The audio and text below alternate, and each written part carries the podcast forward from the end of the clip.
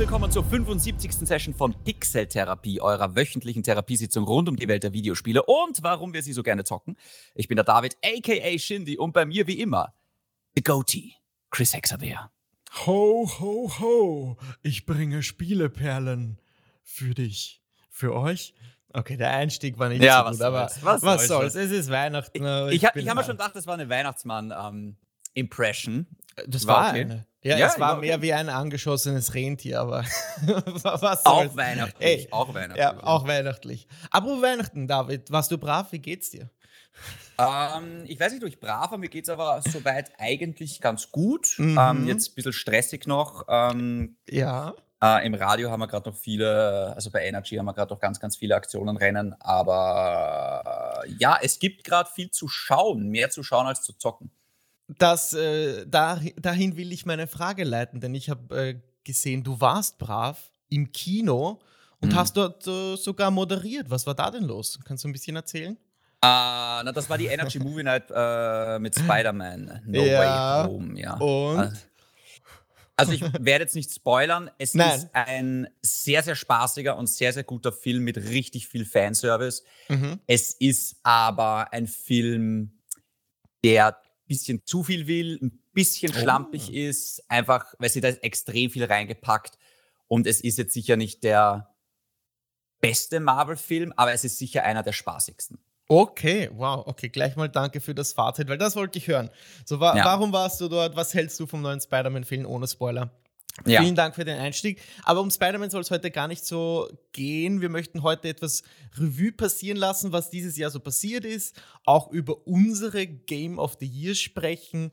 Aber bevor wir einsteigen, hast du Halo Infinite weitergespielt? Nein, nicht wirklich. Nicht also wirklich. ich habe, nein, es ist irgendwie, ich habe die Woche nicht wirklich Zeit und ehrlich gesagt, naja, Zeit hätte ich wahrscheinlich schon gehabt, aber ich habe ehrlich gesagt nicht wirklich Lust gehabt dazu. Ähm, Mhm. Ich habe ein, zwei ähm, so Festungen erobert. Ich habe Ja. ein, zwei High-Valuable Targets ausgeschalten und dann habe ich mir gedacht, okay, ähm, dann habe ich ein paar Runden Multiplayer gespielt, der macht ja immer noch viel Spaß Mhm. und ähm, das war's. Ich habe sonst ehrlich gesagt nichts gezockt die ganze Woche. Äh, klingt ähnlich wie bei mir. Ich habe es nämlich auch nicht durch. Auch aus den gleichen Gründen. Ich hätte mich wahrscheinlich hinsetzen können, um das Ganze zu beenden. Aber irgendwie fehlt mir die Motivation und das liegt hauptsächlich am Spiel, muss ich sagen.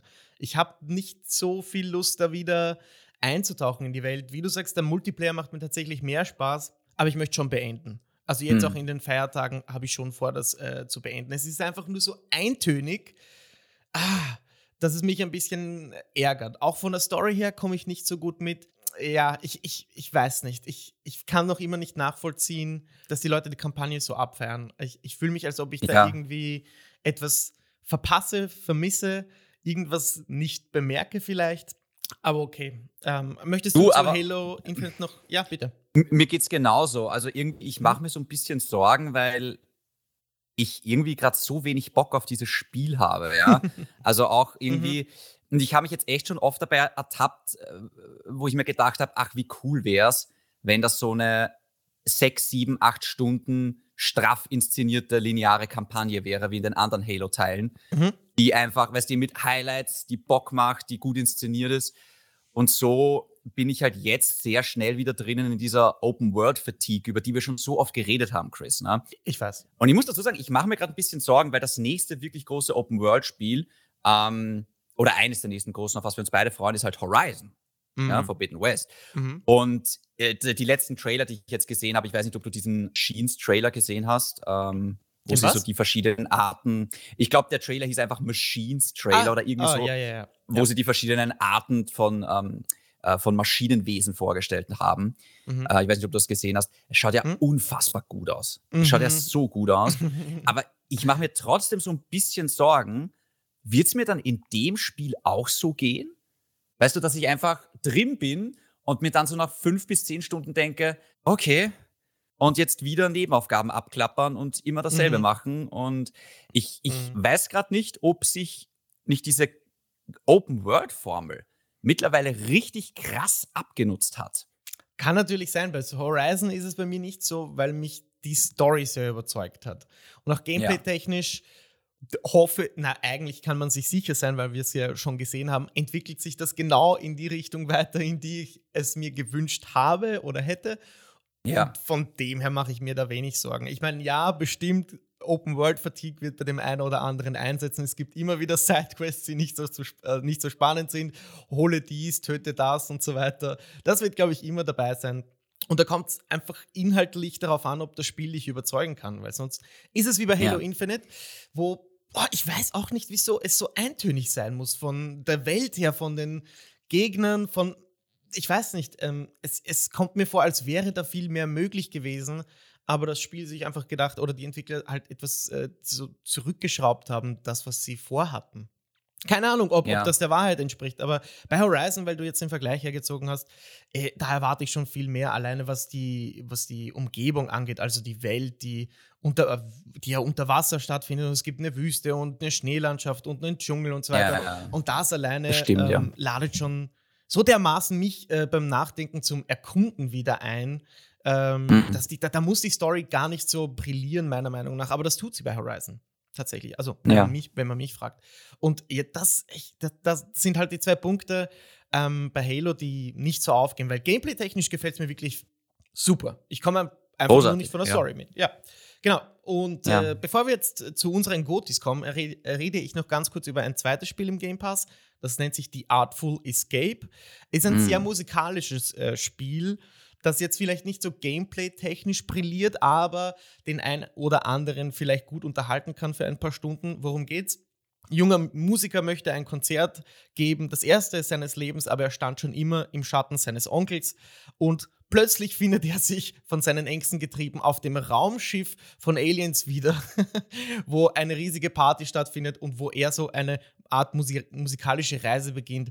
Und das alles ist wie ein Sidescroller Lasershow Musical. Der hat eine Gitarre in der Hand, wenn man von links nach rechts läuft und jeder Schlag auf der Gitarre quasi reagiert im Environment, gehen die Lichter an oder es fliegen auf einmal Wale im Himmel und es ist wirklich ein LSD-Trip sondergleichen, also wer irgendwie musikalisch gut unterhalten werden will, ähm, ohne viel Gameplay, mit vielleicht etwas mehr geredet, dabei aber auch die, die Lena Headey von Game of Thrones, die Cersei Lannister, die spricht da mhm. auch mit.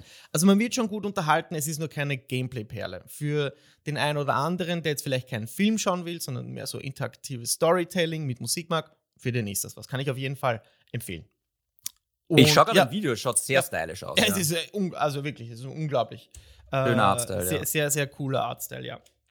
Cool. Ähm, sehr, sehr cool. Genau, das war's zu den Spielen, die wir gespielt haben. Oh, da fällt mir ein, bevor wir jetzt zu den Gotis kommen, muss ich noch eine Sache loswerden. Es geht um Ubisoft, äh, weil wir haben diese Woche keinen News-Ticker, aber hm. die haben ein Remake angekündigt zu Splinter Cell.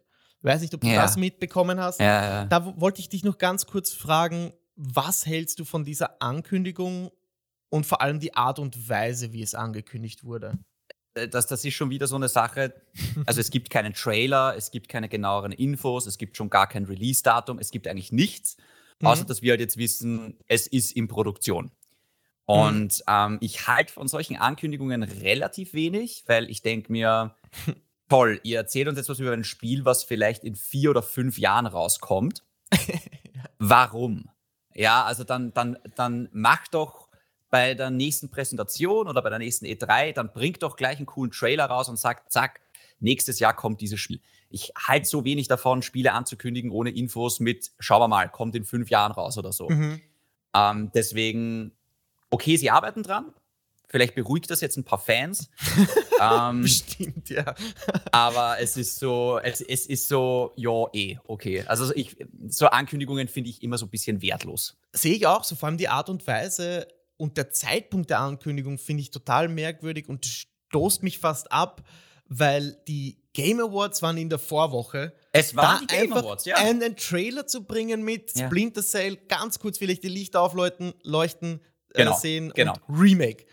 Die Leute zucken aus. Mehr hätte es nicht braucht. Ohne, Oder, ja, genau. Mehr hätte es nicht braucht. Einfach nur dieses Piu, wenn diese ja. drei Gargoyles da angehen, diese drei Lampen. Ja. Dankeschön, weißt Das hätte schon, das wäre schon besser gewesen. Ja, also ich verstehe. Oder bei der eigenen E3 halt als, als letzte Ankündigung, als dieses We have one more thing einbauen. Ja, aber ja, in einem ich weiß nicht, in einem Blogpost als Pressemitteilung ein Spiel ankündigen, auf das, oder eine Marke, eine, ein Reimagining, Remake, auf das die Leute seit Jahren warten. Extrem Na, vor allem, was, Sehr, was sehr ist das? strange, Die. Botschaft, Chris, ist halt wichtig, weißt weil es zeigt irgendwie so wie, es zeigt so auf die Art, uns ist das Spiel nicht wichtig. Also, es Ja. wirkt so, es Ja, wirkt ja, so hingeschissen. Einfach so, ja, passt schon. weißt irgendwie. Ja, genau. Es zeugt, also das zeigt jetzt auch nicht gerade, dass Ubisoft viel Vertrauen in die Marke hat und dass das ihnen jetzt wichtig ist, weil das würden sie mit Assassin's Creed niemals machen. Weißt du, mit Korrekt. Assassin's Creed, Absolut richtig, ja. sogar die DLCs von Assassin's Creed bekommen dann mehr Aufmerksamkeit und, und Hat ähm, man mehr diese Woche Trailer. auch gesehen. Ja, ja, komplett richtig. Diese Ragnarok-Geschichte, ja, die Genau. ja, fairerweise ziemlich cool aussieht. Ich bin gespannt. Ähm, Mhm, mhm. ja. Also doch Interesse da, okay. Naja, ich habe ich hab's dann gesehen, dass es dann so richtig ins Mythologische reingeht und das, weißt du, es wirkt dann so wie eine Verbindung aus God of War und, ähm, Mhm. und Assassin's Creed und das finde ich dann schon interessant. Mhm. Schauen wir mal. Wie gesagt, also die letzten zwei DLCs konnten mich nicht wirklich überzeugen. Dieses irgendwas mit Druiden und irgendwas mit äh, Belagerung von Paris. Ja. Das hat mich ein bisschen kalt gelassen. Schauen wir mal, ob mich das catcht. Äh, aber da habe ich das richtig verstanden? Da kommt es jetzt äh, zu einem Crossover zwischen Eivor und Cassandra von Odyssey. Das, Bro, ich habe keine Ahnung. Okay, ich dachte, du weißt da mehr. Nee, kein, leider, kein Ding, leider gar nicht Der Trailer sah cool aus, Okay. mehr weiß ich nicht. okay, passt. Gut, dann kommen wir jetzt zu den Gotis. Goti, Goti, Goti, Goti, Goti, Goti, Goti, Goti, Goti, Goti, Goti, Goti. Sehr schön, das hat Sehr funktioniert. geil. Und äh, ich mache mal den Anfang mit meiner Nummer 10, wenn ich darf. Ja, ganz kurz. Also ja. es sind äh, Top 10 haben wir jetzt gesagt, ja? Genau, also ja, natürlich, wir sollten Genau. das vorher sagen. Genau, es sind die Top 10, unsere beiden Top 10 Die gelistet. persönlichen so, Game of the Years, genau. Genau, genau. Ähm, gen gelistet von 10 bis 1, so wie wir das persönlich für uns einschätzen, genau. Und, äh, Bevor auf wir anfangen, Chris, ganz kurz. Geht schon. Ich, weiß, ich möchte nur kurz deine Einschätzung haben, weil ich habe mir schwer getan, überhaupt zehn Spiele zu finden, die ich überhaupt gezockt habe dieses Jahr. Mhm. Also insgesamt finde ich, es war eher ein schwächeres Spielejahr. Und ich habe jetzt viele in meiner Top 10 Liste, die wären in einem stärkeren Spielejahr, die wären nicht mal aufgetaucht. Ja. Also ich habe jetzt viele Sachen hier drinnen, wo ich sage, okay. Ja, ja, das ist ja. Ja. auch, es war ein okay Ja, dann Ja. ist die GOT-Liste auch nur okay. Ja, Ich hätte okay, mir aber auch nicht gedacht, am Anfang des Jahres, dass, dass meine GOTY-Liste so aussieht. Ich dachte auch, da stehen andere Titel drauf, wie Hogwarts Legacy, Horizon, Elden Ring. Alles, was halt so für heuer versprochen Aha, gewesen wäre. Dying Light. Dying Light zum Beispiel, ja, genau. Ja. Aber dafür wird, hey, 22 Nächstes Jahr viel wird besser. Wird, ja. Ja. genau. Und darum geht es dann nächste Woche. Aber jetzt mal zu den Gotis von diesem Jahr. Auf meiner 10, sträflich vermisst bei den äh, Game of the Year Verleihungen, Nominierungen, eigentlich bei allen, Hitman 3 kam Oh. Anfang des Jahres raus, fand ich irrsinnig gut für, äh, den, für, so ein, für die Hitman-Reihe, weil ähm, die fand ich immer irgendwo gelungen sind, seit es dieses Reimagining gibt, in dem es episodenmäßig releasen. Ähm, und es gab auch im dritten Teil extreme Entscheidungsfreiheiten, richtig tolle Al- Areale mit Dubai, Hongkong, diese Mystery-Geschichte in England, in diesem Manor und die ganzen frei begehbaren Areale und Entscheidungsfreiheiten waren ein Segen für mich äh, als Spieler, denn man wird einfach zum Experimentieren eingeladen und das macht die Serie aus. Und Mhm. wie man dann eben seine Ziele erledigt und immer wieder neue Wege findet oder Diskussionen und dann neue Sachen freischaltet und findet, fand ich extrem cool. Ja, Hitman 3 Alright. meine 10. Ich habe auf 10 habe ich Kena Bridge of Spirits. Oh mein Gott, Ähm, ich ich sag hätt's- nicht, was bei mir ist. Okay. Ja, ich, ich hätte es gerne ein bisschen höher eingeordnet, aber ich muss fairerweise sagen, ich habe es nie fertig gespielt. Also es, dem Spiel ist für mich im letzten Viertel so echt die Luft ausgegangen. Es hat sich dann doch sehr, sehr oft wiederholt. Ich finde, es war eine super hübsche Indie-Grafik-Demo, aber mit sehr rudimentärem 0815-Gameplay. Ähm, Es war Mm, nett, okay. aber es ist, es ist schon hinter den Erwartungen zurückgeblieben. Aber vielleicht war ein bisschen Oh. zu viel Hype da. Okay, wow. das, kann, das kann sein. Okay, Kena ist bei mir wesentlich höher, das kann ich schon Alright. sagen. Okay. Äh, auf Platz 9, ich wünschte, ich könnte auch dieses Spiel höher ansetzen. Es ist Returnal. Oh, das landet wow. bei mir eigentlich nur nicht höher, weil es so, ich sag mal, verbuggt unter Anführungszeichen erschienen ist für mich. Das hat einfach ja. so dermaßen den Spielerspaß gehemmt, obwohl es visuell total beeindruckend ist, gameplay-technisch vielleicht eines der stärksten Spiele des Jahres. Die Story wurde gut erzählt und auch dieses prozedurale Game Design hat sich da einfach gut eingefügt. Wie gesagt, ich wünschte, ihr hättet da mehr aufgepasst und äh, ich bin, das weiß ich, nicht der Einzige, der solche Probleme hatte. Leider, leider ähm, Returnal nur auf der 9. Alright. Ähm, bei mir auf der 9 ist Far Cry 6. Mm, um, das habe ich gar nicht drauf, ja, leider. Das ist mhm. so ein mhm. Spiel, wo ich sage, ja, eh. Es ist ein gutes. Far Cry. Ähm, ich ertappe mich auch jetzt ab und zu immer wieder noch, wo ich sage, ah, eigentlich bin ich noch nicht ganz fertig mit dem Spiel. Eigentlich ähm, habe ich jetzt gerade wieder Bock, da ein bisschen ähm, in diese Welt rein zu versinken, weil die Tropenwelt ist echt toll geworden.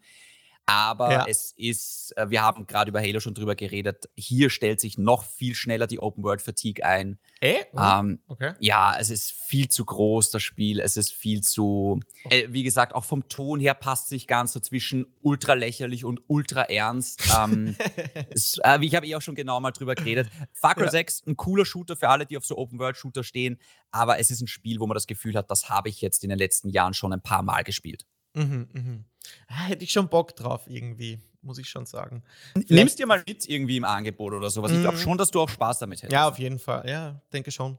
Äh, ja, auf meiner, auf meiner 8 Halo Infinite. ähm, oh wow, so klar, niedrig. So, ja, ich, ich, ich kann so wenig mit diesem Teil anfangen, der sich als Neubeginn bezeichnet, der aber ich, meines Erachtens für Neueinsteiger nicht wirklich einsteigerfreundlich ist. Die mhm. Mechaniken mhm. sind toll und ganz ehrlich, würde ich nur den Singleplayer bewerten, wäre der gar nicht in meiner Top 10. Oh, wow. Aber weil der Multiplayer ein, ein, ein so ein ein so ein toll gelungener ist und weil der gratis ist und aus dem Nichts kam durch diesen Shadow Drop vor ein paar Wochen und ich in den, in den in den letzten Wochen auch so viel Spaß hatte, mit Freunden dabei zu zocken. Und jeder kann es einfach zocken. Das ist ja auch das. Du brauchst nicht mal den Game Pass dafür. Das ist schon viel wert und deswegen landet es überhaupt in meiner Top 10, aber nicht wegen der Kampagne. Okay. ja, ist fair. ja, ich weiß. Ist fair. Ja. Ähm, na, wir werden eh später noch mal kurz drüber reden, aber, aber es macht Sinn, was du da sagst. Ähm, das freut mich, endlich. Ja, endlich einmal macht es Sinn. ja. Um, ähm, wir kommen zu meiner Nummer 8. Das ist Call of Duty Vanguard. Oh, um, ah ja. Solider Call of Duty-Teil. Brauchen wir nicht drüber reden. Um, Singleplayer, nicht das stärkste, was ich je gespielt habe, aber trotzdem, trotzdem gut. Ich hatte mit dem Multiplayer ehrlich gesagt erschreckend viel Spaß. Ähm, oh, okay. Also diese schnellen Feuergefechte, ich finde, es sieht echt toll aus. Also es ist wirklich ein sehr, sehr schönes Spiel. Auch der Zombies-Modus war für ein paar Runden ähm, Ganz lustig. Auch so ein Spiel wie Far Cry 6, wo ich das Gefühl habe, ah, ich bin eigentlich noch nicht fertig mit dem Spiel. Und dann kam halt relativ schnell Halo und deswegen habe ich es liegen lassen. Aber ich hätte eigentlich noch Bock, Call of Duty Vanguard weiterzuspielen. Aber mir fehlt da gerade ein bisschen die Zeit. Aber mm, mm, mm. Ähm, sicher nicht das beste Call of Duty, aber ich finde, der Hate, den Vanguard bekommen hat dieses Jahr, finde ich nicht fair. Und ähm, ist ein grundsolides Call of Duty insgesamt. Mm, ja, da, also weil du den Hate angesprochen hast, wurde auch ein bisschen das Spiel das Opfer dieses äh, Sexual Harassment Lawsuits, glaube ich, von Activision und die, Gut möglich, die stehen ja, einfach gerade nicht in, in, in, der Gunst der Spieler und ich glaube, ja. da, da ist das her zurückzuführen. Ähm, das war deine Nummer 8, stimmt das? Das war 8, ja. Das war 8, okay. Das war Call of Duty. Meine Nummer 7 ist zwar ein noch Early Access Game, aber der Initial Release war Anfang dieses Jahres und es geht um Valheim.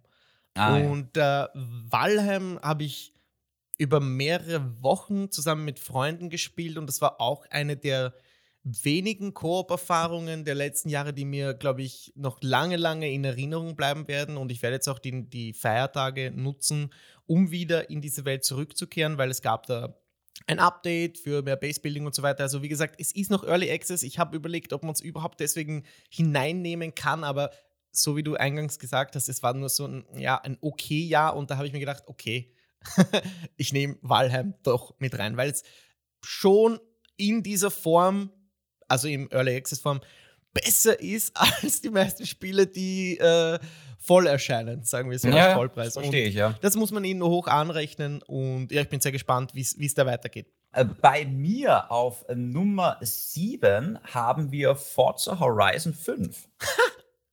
Und Habe ich gar nicht um. Shit. das ist jetzt eine Riesenüberraschung, ehrlich gesagt, weil das ja, ist so das ein Spiel. Ähm, das ist nur aufgetaucht, weil ich halt jetzt die Xbox habe und weil ich halt im Game Pass habe ich mir gedacht, ach komm, es ist halt gratis. Lad's halt einfach runter.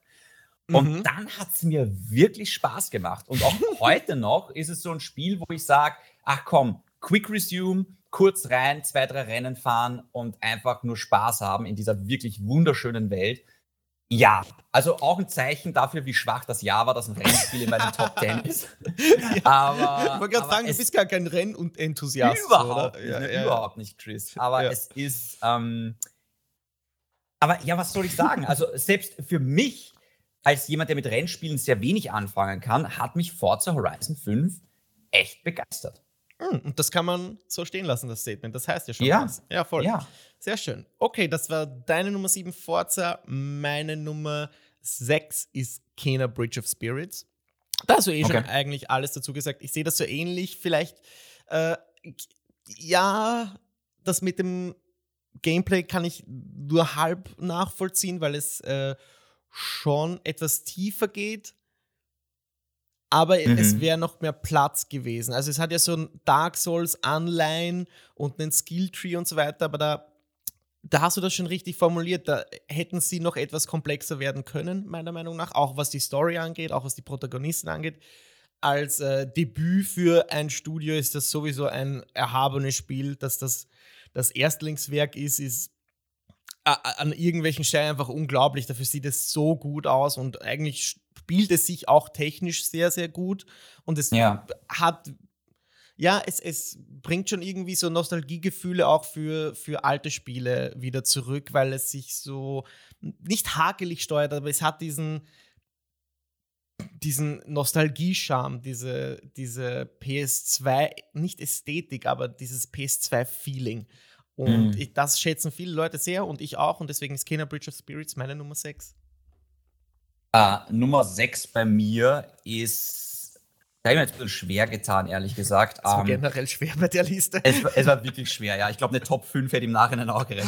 ähm, ich habe jetzt genommen Diablo 2 Resurrection. Oh, okay. Es ist auch Wow. ein Spiel, wo ich das Gefühl habe, ich habe da nicht so viel Zeit investiert, wie ich hätte sollen. Und es gibt viele Sachen an Diablo 2 Resurrections, wo ich mir denke, ah, warum das nicht auch noch ein bisschen moderner machen? Weißt du, warum Mhm. diese extrem veralteten Mechaniken mit reinnehmen? Aber gut, ähm, trotzdem muss ich ganz ehrlich sagen, hat dich dann doch ich habe irgendwie geschaut auf der PlayStation 5, ich habe es dann doch 20 Stunden gezockt mit verschiedenen Charakteren. Mhm. Also ähm, es, es ich meine, ich meine, natürlich in der Diablo-Welt ist 20 Stunden nichts. Da gibt es Leute, die haben da tausende Stunden Ja. rein versemmelt. Ja. ähm, aber trotzdem, es, es, ich, hab's, ich hatte es zu einer Phase gespielt, wo ich gerade irgendwie echt Bock drauf hatte, einfach so ein paar Monster wegzuklicken und das kann Diablo 2 Resurrections immer noch ganz gut. Mhm. Hast du Hoffnungen für den vierten Teil?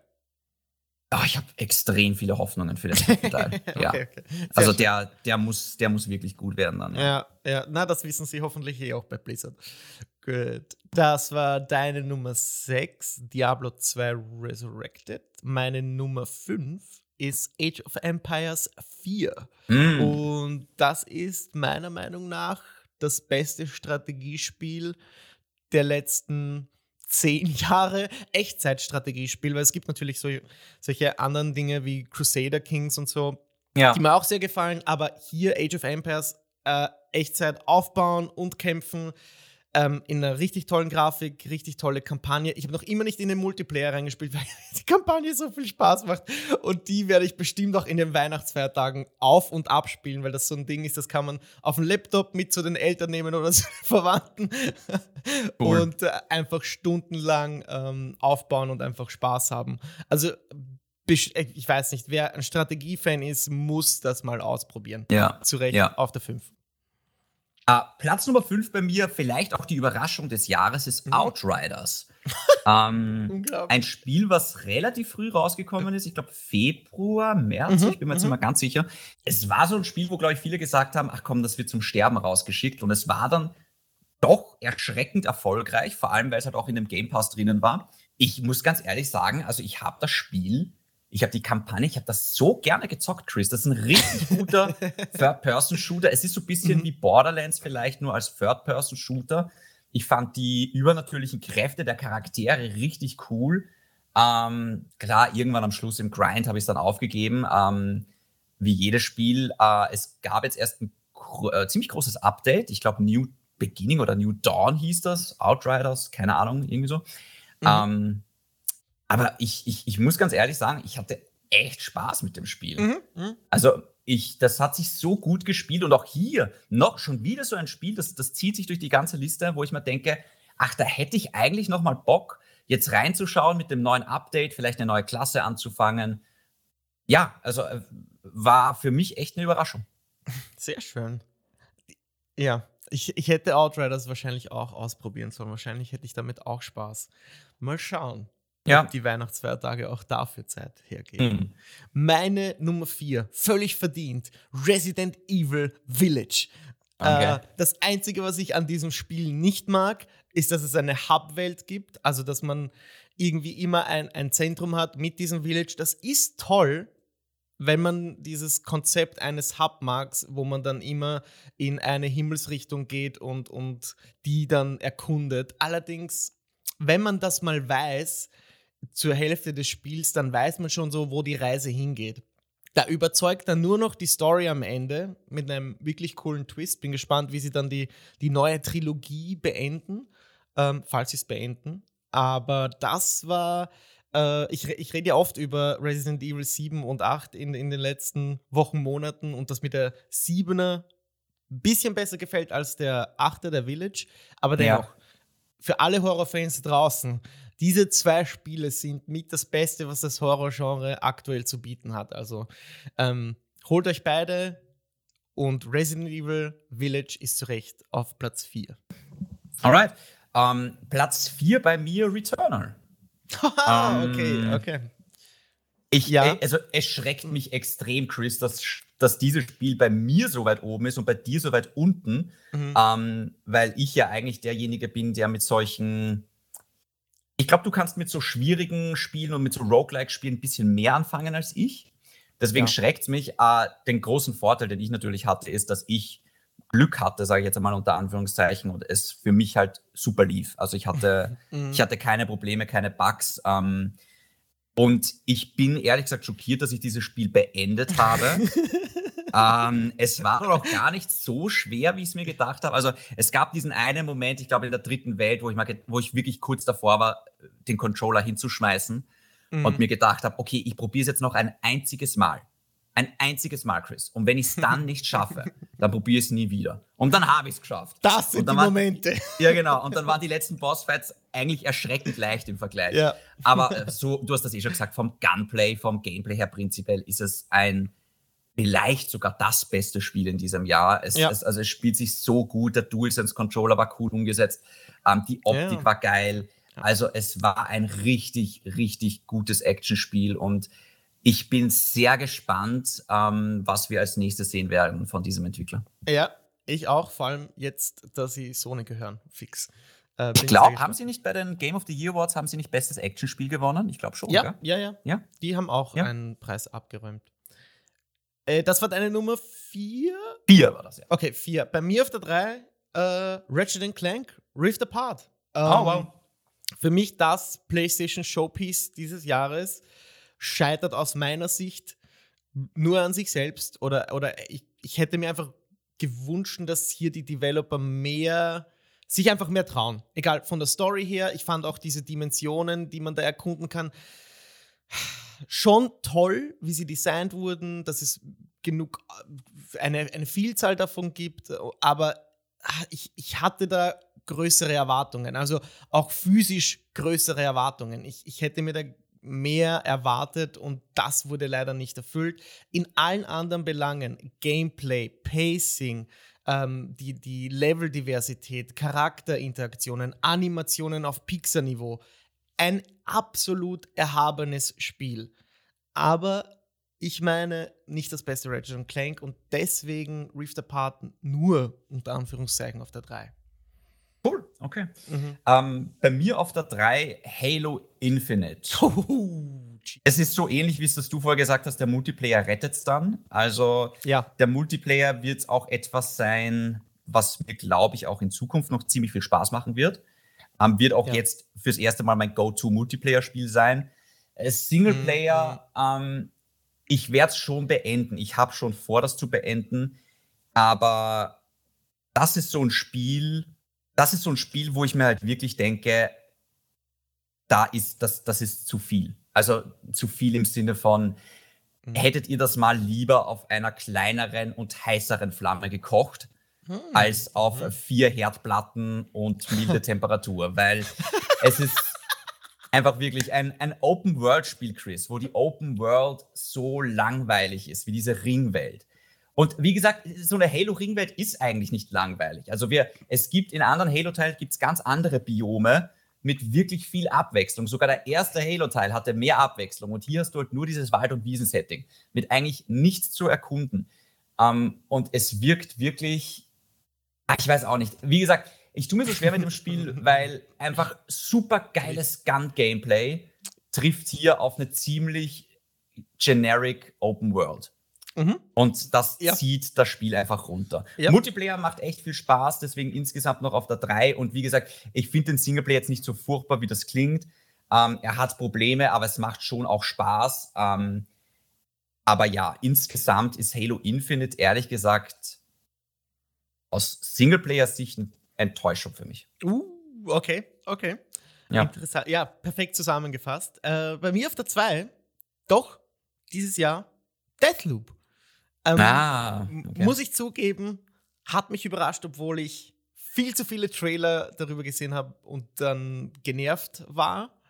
Aber nachdem ich es beendet habe, muss ich schon zugeben, dass das mit das Spiel ist, das am, am komplexesten ist oder das am, am meisten neu macht. Also jeder kennt das Prinzip mit der Zeitschleife und dann ist es einfach irgendwo fühlt man sich wie ein Detektiv, der Piece by Piece ein Rätsel löst und dann, so wie bei Hitman, sich an sein Ziel annähert und man muss ja acht Ziele in diesem Spiel erledigen. Es zerfällt vielleicht etwas am Ende nicht nur storytechnisch, sondern auch äh, dieses Konzept, das nicht ganz aufgeht, das sich einfach zu stark wiederholt. Hier hätten auch vielleicht mehr Set-Pieces, Abwechslung geschaffen. Aber dennoch, ich finde das richtig toll, wie das Spiel designt wurde, den Stil, also nicht nur den grafischen, sondern auch mh, hm, die, die, die UI, das, dieses User-Interface, weil man als Einsteiger schon sich schwer tut, diese ganzen Informationen, die man sammelt, irgendwie auf einer Mindmap zusammenzufassen, so dass das Sinn macht. Und da haben sich die Entwickler schon viel überlegt, um möglichst alle Informationen irgendwie sinnvoll dem Spieler äh, darzubieten, um ihn den Weg zu weisen. Und äh, mhm. darüber hinaus ist halt auch noch das Gameplay mit dieser Juliana Invasion Geschichte. Wenn die kommt, ist es wie in Dark Souls, da hast du die Hosen voll, du willst einfach, du musst einfach nur überleben und das sorgt für Stressmomente, die du in anderen Spielen nicht hast. Und äh, das alles zusammen sorgt dafür, dass Deathloop bei mir auf der 2 ist. Ganz, ganz knapp, muss ich zugeben. Ähm, gescheitert an, an meiner Nummer 1. Alright, alright. Ähm, bei mir auf der 2 auch eine große Überraschung für mich: Guardians of the Galaxy. also, das ist auch so ein wow. Spiel, das ist so ein bisschen aus dem Nichts für mich gekommen. Ich habe mir gedacht, ach, soll ich es mir überhaupt kaufen oder nicht? Habe ewig lang herumüberlegt. Dann habe ich es mir gekauft und ich war echt begeistert. Also für mich ist das eigentlich auch ein Ausblick, wie das nächste Mass Effect aussehen sollte. Einfach. Oh, okay. Wow. Was, was Interaktionen mit KI, also jetzt mit, mit, mit KI-Charakteren angeht und Dialoge und wie die sich untereinander unterhalten, war das so echt und so lebendig. Und ich habe so oft lachen und schmunzeln müssen. Das Writing war wirklich gut. Ich fand das Gameplay überraschend cool mit diesen Pausieren und diesen Attacken zuweisen. ähm, was ja viele offenbar an Final Fantasy erinnert. Ähm, kann ich nicht sagen, habe ich nie gespielt, aber das war spaßig. Ähm, der Soundtrack war unfassbar. Es gab so viele coole Momente. Es war optisch was teilweise richtig, richtig hübsch. Es war sehr, sehr stark inszeniert teilweise. Also das war ein richtig hochwertiges Singleplayer-Spiel, ähm, was ich ehrlich gesagt Square Enix nicht zugetraut hätte nach Avengers. Und ich muss ganz ehrlich sagen, ich freue mich richtig auf den zweiten Teil. Und das Einzige, mhm. was mich an dem Spiel halt stört, ist, ah, ich wünschte, das wäre jetzt ich, ich, ich, widerspreche mich die ganze Zeit. Weißt, bei Halo sage ich, ach, das ist zu viel und zu offen. Und jetzt bei Guardians of the Galaxy sage ich, ach, das war mir ein bisschen zu linear. Aber bei Guardians of the Galaxy passen einfach die Fundamente so gut, dass ich mir gedacht habe, ach, wie cool wäre es, wenn ich jetzt mit der Milano frei einen Planeten anfliegen könnte mhm. und da so ein bisschen Open Galaxy Feeling hätte, la Mass Effect. Jetzt nicht übertrieben wie No Man's Sky, ne? Mhm. aber halt so, da hätte ich mir noch ein bisschen mehr Freiheit gewünscht. Mhm, ähm, verstehe. Ja, was großartiges Spiel. Also ganz, ganz toll. Mhm. Auch zu Recht äh, die, den Story Award bekommen bei den Game of the Years. Äh, uh, ich, ich, weiß gerade gar nicht mehr, was da noch äh, nominiert war, ehrlich gesagt, aber die naja, Story war die schon sehr cool. Ist, ja, genau. Ist das die Geschichte aus diesem Spieljahr, die dir am meisten im Kopf geblieben ist? Uh, ja. Ja, okay, sehr gut. Ich glaube schon. Okay. Ja. Passt, passt. Ähm, dann kommen wir zu meiner Nummer 1, die eh schon jeder kennt. It Takes Two, auch das Game of the Year. Äh, ich weiß nicht, was ich noch darüber sagen soll. Für mich eine der legendärsten, spaßigsten äh, Coop-Erfahrungen meines Lebens wahrscheinlich. Ich werde das nie vergessen. Hab Bock, äh, die Rollen zu tauschen mit meiner Freundin, um das wieder zu spielen. Das werden wir wahrscheinlich auch in den nächsten Wochen äh, angehen.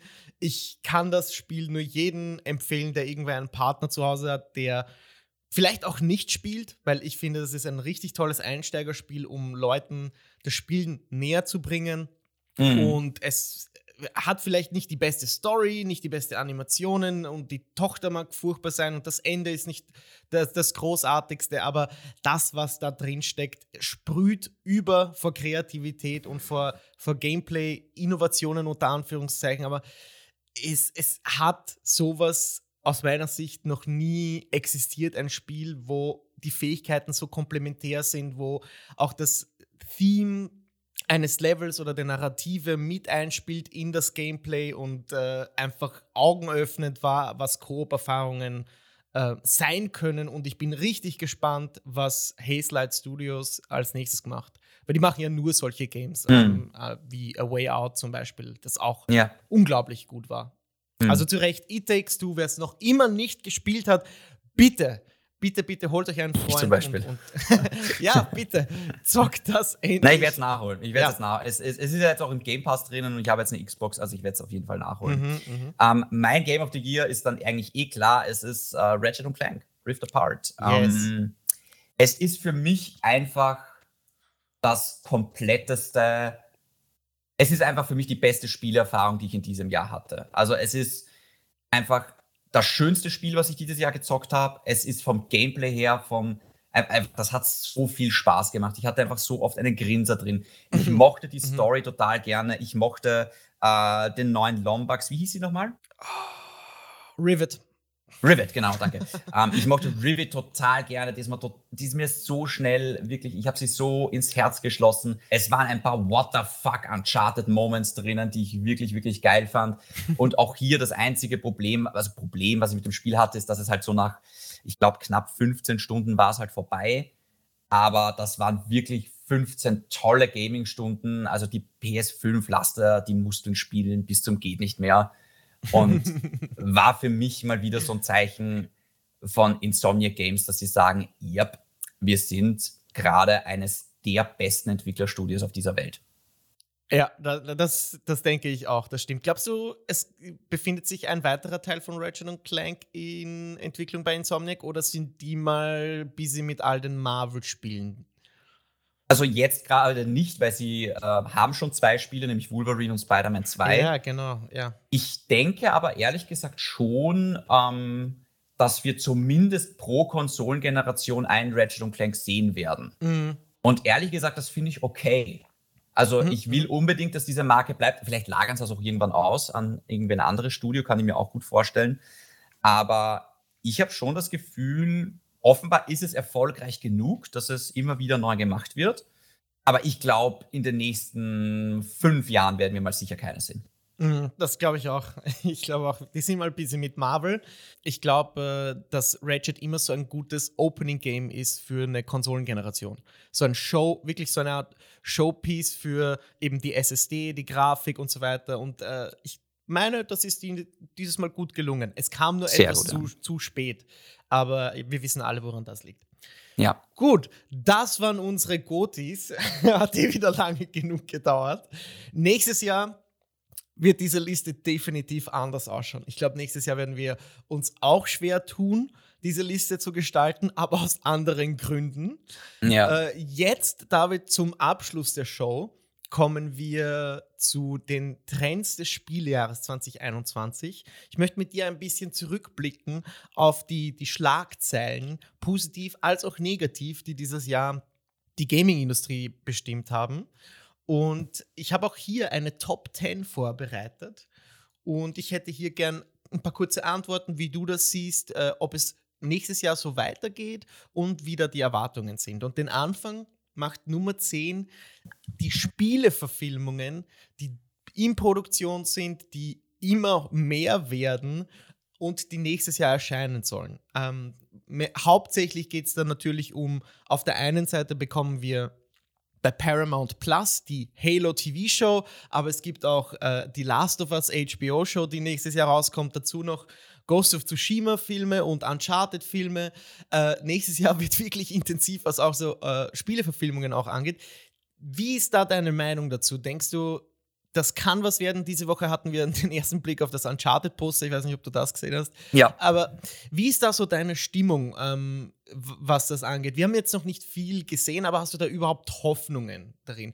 Also denk auch mal darüber nach, zum Beispiel Sonic 2, der Film, ist der Erfolg, also der erste Teil ist der erfolgreichste Videospielfilm aller Zeiten und nächstes Jahr erscheint auch hier das Sequel. Ähm, ja. Ist das ein bisschen bezeichnend für die Situation oder hast du da Hoffnung?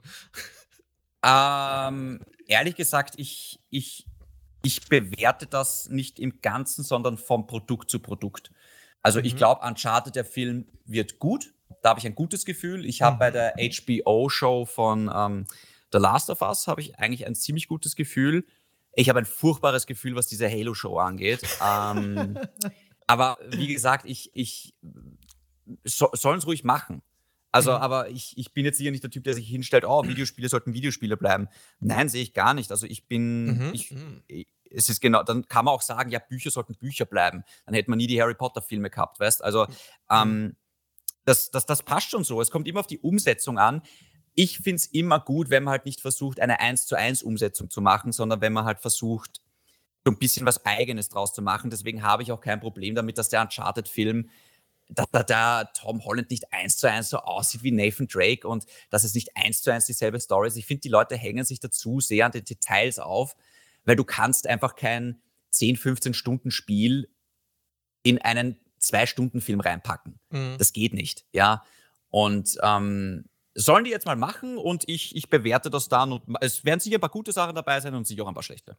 Mhm da gibt es ein paar Punkte, die du angesprochen hast. Ich ne, schaue nämlich gerade die Witcher TV Show, die ist seit zwei Tagen auf Netflix. Und die finde ich ja, ich finde die wirklich sehr, sehr gut und die halten sich weniger an Bücher und Spiele, was, was ich so mitbekommen habe. Und ich finde das sehr, sehr gut. Also, dass sie auch bereit sind, eigene Wege zu gehen und nicht immer an, also das nacherzählen, was man eh schon in den Spielen hat. Das finde ich sehr positiv. Und genau das ist wahrscheinlich die Richtung, in die es gehen sollte. Denn Spieleverfilmungen oder auch die Shows allgemein haben ja einen sehr schlechten Ruf der letzten Jahre. Und ich meine, das liegt halt immer daran, dass sie versuchen, eins zu eins wiederzugeben, was, was die Originalgeschichte ist. Ich bin gespannt, äh, wie es da weitergeht. Wir können auf jeden Fall sicher sein, dass noch viel, viel mehr kommt. Nummer 9, Net, also der, der Spieleschlagzeile, Netflix steigt in das Gaming-Geschäft ein. Hier haben wir nur ganz, ganz kleine Schritte gesehen, aber auch Luna und so weiter, die äh, Amazon Competition äh, steigt ja ähm, groß ein in, in Spielestreaming. Wie, wie es da weiter, David? Ähm, erwartest du viel, dass Netflix äh, dein großer Competitor wird? Denkst du, dass Spielestreaming in Zukunft, vor allem auch 2022, jetzt voll ansteigt? Vor allem auch mit Xcloud und so? Wie schaut es da aus? Ich, ne, für nächstes Jahr warte ich jetzt noch nicht viel, ehrlich gesagt. Dass Streaming für die Spiele immer wichtiger wird, ist klar. Mhm. Aber ich glaube, das ist noch ein bisschen weiter weg als nächstes Jahr. Ich glaube, nächstes Jahr geht es zur Sache um ehrlich zu sein. Mhm. Ich glaube, nächstes Jahr wird der erste Glockenschlag, der, der große, wie im Boxring, wenn PlayStation, was auch immer sie mit Spartacus, diesem Projekt vorhaben, an den Start gehen im April und dann einen Kontrahenten haben für Game Pass, für Xcloud. Wie wird Google darauf reagieren? Wie wird Amazon darauf reagieren? Was macht Netflix aus dieser Gaming-Initiative? Ich bin sehr gespannt und ich glaube, das war nur der Anfang und wir werden nächstes Jahr auch noch viel, viel mehr sehen. Mhm. Ähm, Nummer 8. Das, äh, wir müssen leider auch ein bisschen äh, auf, die, auf die gerichtlichen Entscheidungen der, der Welt eingehen, denn das Fortnite-Trial ging zu Ende. Einer der größten Rechtsstreits der, der Videospielgeschichte findet ein Ende, aber keinen echten Gewinner. Denn Epic gegen Fortnite, äh, sorry, Epic gegen Apple ähm, ja, der Rechtsstreit ist äh, so ausgegangen, dass es wahrscheinlich weitergehen wird. Also ähm, sowohl Epic musste eingestehen, dass sie mit, äh, mit ihren Behauptungen nicht durchkommen und Apple muss jetzt ein bisschen mit ihren ähm, Store-Restriktionen runterfahren, sodass die Developer das umgeben können. Ich möchte jetzt nicht ins Detail gehen. Äh, es gibt keinen Gewinner. David, denkst du, wird uns die Geschichte weiterhin verfolgen, so wie dieses Jahr? Uff. Ich kenne mich da so wenig aus, leider. Ähm, ich, ich, ich, Dafür ist diese Story hier, dass wir euch nochmal daran erinnern. Die findet statt. Wie gesagt, es gibt keinen echten Gewinner. Ich glaube, das Ganze geht noch in eine nächste Runde und das wird noch wahrscheinlich Jahre sich hinziehen, dieses Trial. Das kann schon sein, ja. ja. Also es wird jede Firma wird immer versuchen, mehr Geld zu verdienen als die andere und mhm. ähm, schauen wir mal, wie sie sich. Ich meine, ich hoffe, sie checken, dass sie sich gegenseitig brauchen so ein bisschen wie bei Disney und bei Sony mit Spider-Man.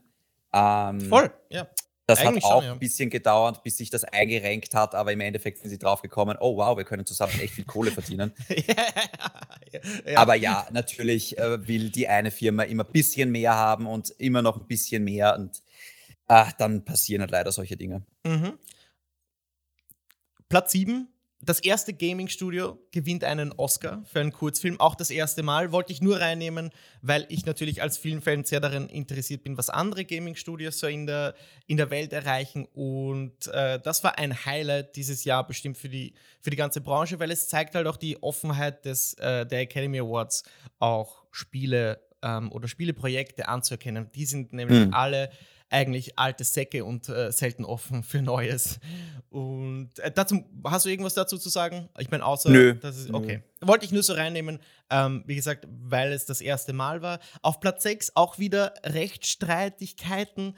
Leider Activision Blizzard Lawsuit ähm, wegen Sexual Harassment. Genau das gleiche bei Ubisoft.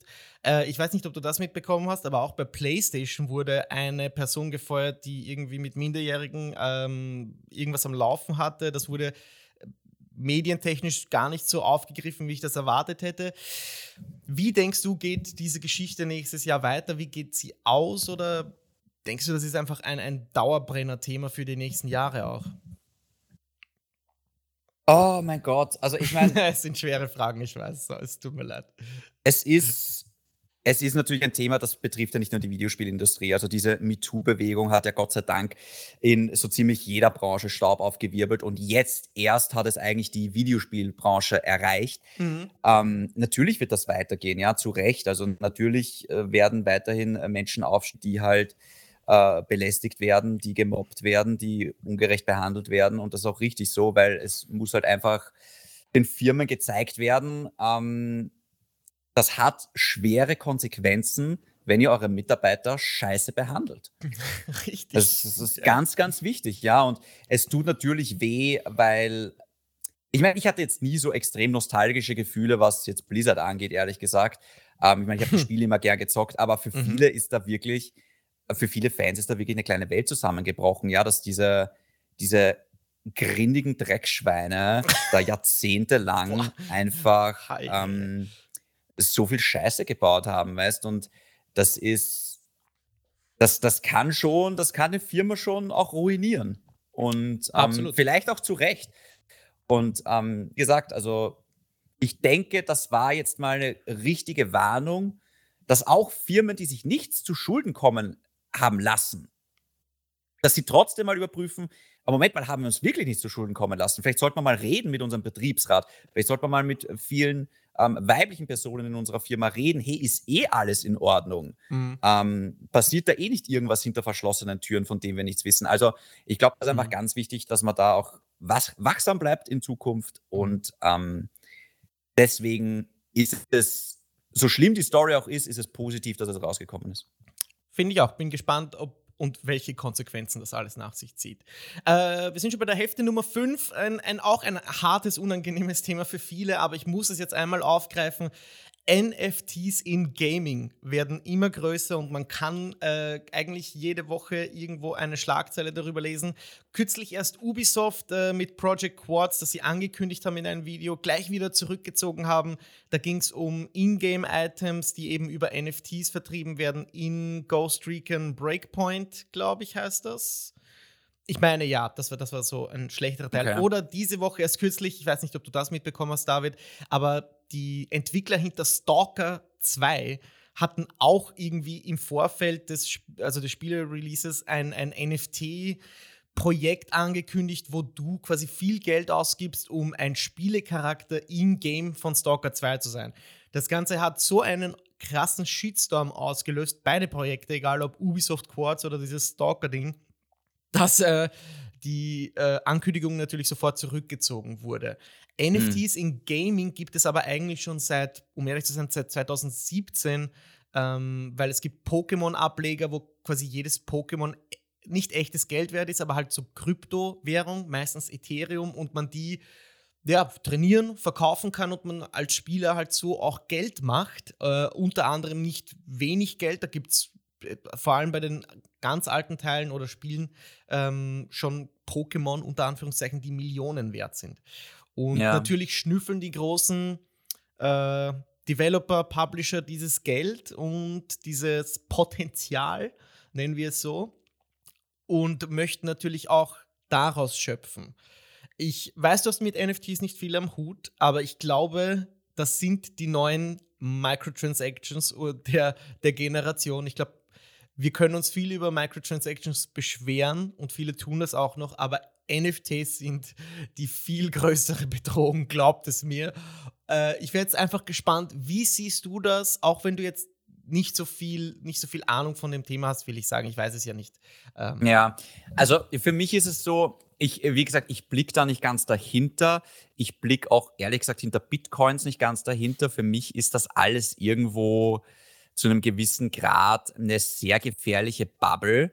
Mhm. Ähm, also ich habe auch ehrlich gesagt echt das Gefühl, dass Bitcoins eine echte Bedrohung für die Weltwirtschaft sein könnte, wenn das alles einmal komplett krachen geht. Wir wissen, wie schnell es gehen kann. Und ehrlich gesagt, ah, Chris, ich weiß nicht. Also ich halte von diesen NFTs überhaupt nichts. Mhm. Ich habe das Gefühl, weißt du, ich habe echt das Gefühl, dass wir der digitalen Welt ein bisschen zu viel Aufmerksamkeit schenken. Mhm. Also im Endeffekt, alles, was in der digitalen Welt ist, das existiert ja nicht. Und ich weiß, ich will jetzt nicht klingen wie so ein Dinosaurier, ja. Also ich äh, bin auch auf Social Media, ich lade auch Spiele online runter ähm, und, und konsumiere Musik äh, über Spotify und so weiter, aber wir dürfen nie vergessen, eigentlich das existiert nicht. Also schon gar ja. nicht diese NFT-Geschichten, das existiert nicht. ja, also das ist, im Endeffekt ist es wertlos. Mhm. Ja, man kann jetzt noch darüber diskutieren, was wertlos ist, ja, weil vielleicht sagen auch Leute, ja, auch Kunst ist wertlos, weil was habe ich davon? Aber wie, wie gesagt, ich, ich blicke nicht ganz dahinter, aber mhm. ich wünsche allen viel Spaß damit. Sehr schön. Äh, ja, so wird es einigen gehen, glaube ich. Ich meine, oder habe das auch drinnen, diese Schlagzeile, weil ich meine, es wird die nächsten Jahre noch schlimmer. Ich glaube, das wird nicht weggehen. Ja. Und äh, ich bin gespannt, wie das weitergeht und welche Wellen das noch zieht. Ich meine ja, das wird die neue, diese Hate-Debate, so wie es früher bei den Microtransactions war, die jetzt schon zur Normalität geworden sind. Das ist das neue Schlagthema NFTs. Ähm, kommen wir zur Nummer vier ganz kurz. Mir ist dieser Trend aufgefallen, besonders dieses Jahr, weil ich äh, irgendwie einfach nur Spiele mit einer Zeitschleife gespielt habe. Unter anderem Returnal, Deathloop, Loop Hero, Rogue Legacy 2 und 12 Minutes. Das sind alles Spiele mit einer Zeitschleife. Da stelle ich mir natürlich die Frage, ist das ein Trend? Ist es ein Trend, der mir gefällt, aber ist es auch ein Trend, der dir gefällt, David? Uh, sorry, welcher Trend war das jetzt? Spiele mit einer Zeitschleife. Wir hatten dieses uh, Jahr Returnal, uh. Deathloop, Loop Hero, 12 Minutes. Ist das etwas, äh, dass die Spieleindustrie nachgehen? Die, also sollte man dem nachgehen als Industrie, als Spieler? Gefällt dir das? Oder denkst du dir, okay, dieses Konzept ist schon so ausgelutscht, ähm, wir brauchen eigentlich mehr Abwechslung? Ich finde nicht, dass es ausgelutscht ist. Es ist einfach, es, es ist ähnlich wie bei den Videospielfilmen. Manche sind gut, manche sind schlecht. Also mhm. das, das, das Konzept können sie sich gerne schon, äh, schon verwenden. ähm, bei Returnal fand ich spannend. Ähm, bei ja. Deathloop ich meine, ich habe es nicht gespielt, aber einfach so hat es mich jetzt nicht so gereizt. Also es kommt mhm. immer auf Spiel an. Sehr spielabhängig, das stimmt. Bei Returnal fand ich den, äh, diesen prozeduralen Approach sehr cool. Ich finde, das ist so die Richtung, wo man den, den Spieler noch etwas äh, auf etwas Unvorbereitetes äh, stoßen lassen kann und trotzdem befindet er sich immer wieder in diesem Loop. Das ist genau das, was Deathloop den wahrscheinlich Game of the Year Award gekostet hat. Ganz ehrlich, kann man, mhm. kann man so sagen. Okay, kommen wir zu Nummer drei. Sony und Microsoft kaufen wie wahnsinnig Studios ein. Äh, die Reise geht weiter. Und meine Frage an dich wäre, wie geht, wie geht dieses Rennen aus? Was passiert da 2022? Oh Gott, boah. ähm, ich ich, ich habe leider keine Kristallkugel. Ich, ich hoffe Versuch's sehr. Ich hoffe sehr, ähm, also ich bin ja prinzipiell dafür, Studios zu kaufen, als einfach nur Spiele zu kaufen und exklusive Deals. Ähm, ich glaube aber ehrlich gesagt, das war's jetzt mal. Mm. Also ich denke, jetzt wird auch einmal Microsoft sagen, okay, wir schlucken jetzt nicht noch zehn Studios, jetzt sollen einmal die Studios, die wir haben, einmal liefern und dann sollen wir mal neu bewerten, ob wir uns das, das, das leisten wollen. Mhm. Ja, also na, sicher wird es die ein oder andere ähm, äh, Unternehmenszusammenführung ja geben, aber, aber ich, ich, ich denke jetzt nicht so stark wie in diesem Jahr. Mhm, okay. Sony hat dieses Jahr ja ziemlich äh, krass zugeschlagen. Ich glaube, die haben fünf, sechs Studios aufgekauft. Ich bin gespannt, ob Microsoft da nicht wieder nachzieht mit irgendeiner absurden Summe und irgendeinem komplett unerwarteten Studio nächstes Jahr. Aber wir werden sehen. Genauso werden wir sehen, wie es mit dem pandemiebedingten Hardwaremangel weitergeht. Das ist eigentlich auch eine der Top-Schlagzeilen, über die man jede Woche stolpert, vor allem jetzt zur Weihnachtszeit. Ich frage dich jetzt mal, obwohl, glaube ich, alle die Antwort kennen. David, glaubst du, wird das besser? Wann wird es besser? Und welche Auswirkungen hat dieser Hardwaremangel auf lange Sicht auf, auf vor allem die Spieleindustrie? Naja, also der Hardware-Mangel zwingt halt viele Entwickler dazu, ihre Produkte halt auch noch auf den alten Konsolengenerationen anzubieten. Ja. Das ist einmal so das eine Ding. Das heißt, ja. irgendwo hält das Gaming vielleicht auch zurück.